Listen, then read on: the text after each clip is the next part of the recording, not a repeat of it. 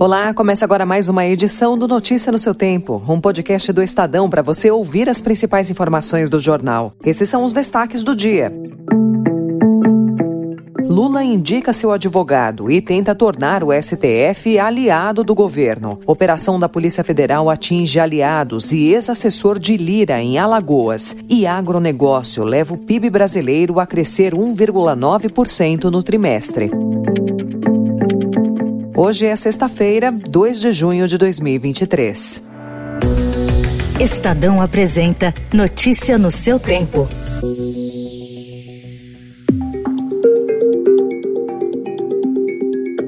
O advogado Cristiano Zanin Martins foi indicado pelo presidente Lula para o Supremo Tribunal Federal na vaga aberta com a aposentadoria de Ricardo Lewandowski.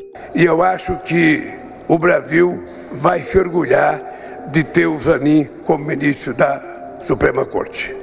Zanin coordenou a estratégia de defesa de Lula no período em que o petista esteve preso em Curitiba. Embora esperada, a escolha está sendo criticada, tanto pelo nome como pela estratégia do presidente, que dá sinais de estar construindo uma espécie de bancada aliada no STF, formada por ministros de sua confiança. Se o nome for aprovado pelo Senado, Lula terá indicado três dos onze membros. Os outros dois são Carmen Lúcia e Dias Toffoli.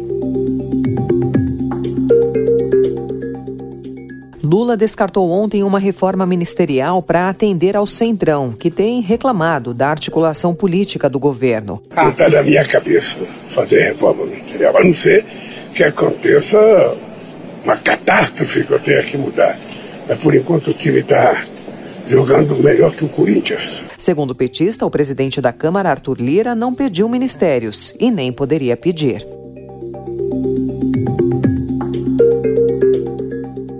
Também ontem, o Senado aprovou a medida provisória que garante a estrutura de 37 ministérios estabelecida na atual gestão do presidente Lula. Quando o presidente do Senado, Rodrigo Pacheco, anunciou o resultado da votação, faltavam 10 horas e 40 minutos para a MP caducar. Votaram sim 51 senadores, não 19 senadores, uma abstenção. Aprovado o projeto de lei de conversão com ajuste redacional sugerido em plenário. Ficam prejudicadas a medida provisória as demais emendas apresentadas. Caso ela perdesse a validade, a gestão petista seria obrigada a desativar 17 ministérios, retomando a estrutura da esplanada durante o governo de Jair Bolsonaro. A Polícia Federal desencadeou ontem uma operação para aprofundar a investigação sobre um esquema de fraude em licitações de 43 cidades em Alagoas. A suspeita de superfaturamento na compra de equipamentos de robótica para escolas públicas. Aliados do presidente da Câmara dos Deputados, Arthur Lira, estão entre os investigados. Ele não é alvo da operação. O prejuízo estimado até o momento é de mais de 8 milhões de reais.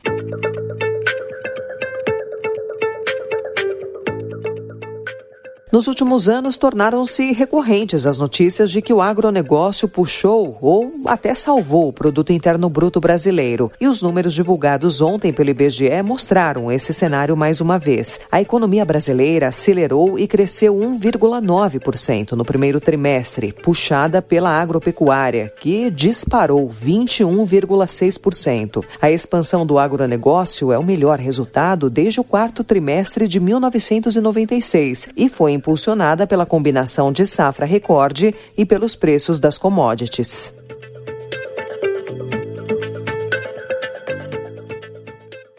O ministro da Fazenda, Fernando Haddad, disse ontem que apresentou o redesenho do programa para baratear carros no país ao presidente Lula e que ele validou a proposta. A expectativa do ministro é de que o anúncio ocorra no mais tardar até segunda-feira. O programa, que deve ser lançado via medida provisória, precisa do aval da Receita Federal e da Procuradoria-Geral da Fazenda Nacional para ser encaminhado à Casa Civil, o que deve ocorrer ainda hoje.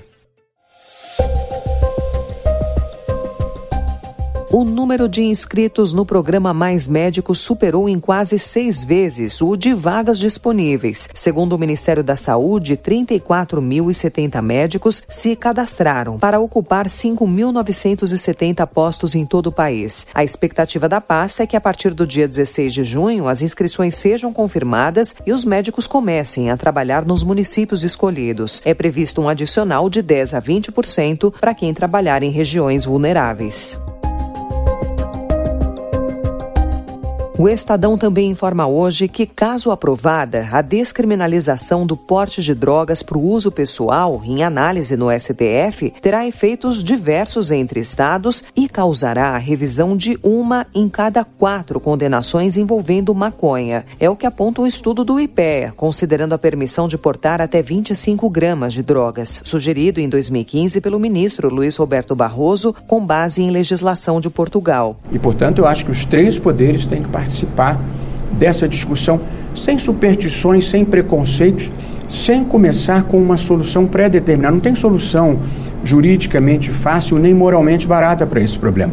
Portugal descriminalizou e há depoimentos importantes de melhoras. Até aqui, além de Barroso, dois ministros foram a favor de descriminalizar o porte: Gilmar Mendes, hoje relator do caso, e Edson Fachin. Ontem, mais uma vez, o assunto não chegou a ser colocado em discussão. No destaque internacional, a decisão do presidente americano Joe Biden é ajudar a Ucrânia a obter caças F-16, que desafiou Vladimir Putin. Putin vinha ameaçando transformar a guerra em um conflito direto com os Estados Unidos. Um motivo crucial para desconsiderar as ameaças de Putin, segundo autoridades americanas, é o fato de o presidente russo nunca ter cumprido suas ameaças. Quatro ex-ministros de Hugo Chávez, ex-presidente da Venezuela, divulgaram ontem uma carta aberta com críticas ao presidente Lula. A motivação foram as declarações de Lula sobre a situação política da Venezuela, os elogios a Nicolás Maduro e a noção de que existe um complô internacional para demonizar a Venezuela. Companheiro Maduro, que esse novo tempo que nós estamos mar marcando agora não vai superar todos os obstáculos que você eh, tem sofrido ao longo desses anos. E o preconceito continua ainda. Você tem clareza que o preconceito contra a Venezuela é muito grande. Você tem preconceito de quantas críticas a gente sofreu aqui durante a campanha por ser amigo da Venezuela. O texto lista uma série de violações de direitos humanos ocorridas na ditadura de Maduro e pede que o Brasil seja solidário com os venezuelanos. Notícia no seu tempo. As principais notícias do dia no jornal O Estado de São Paulo.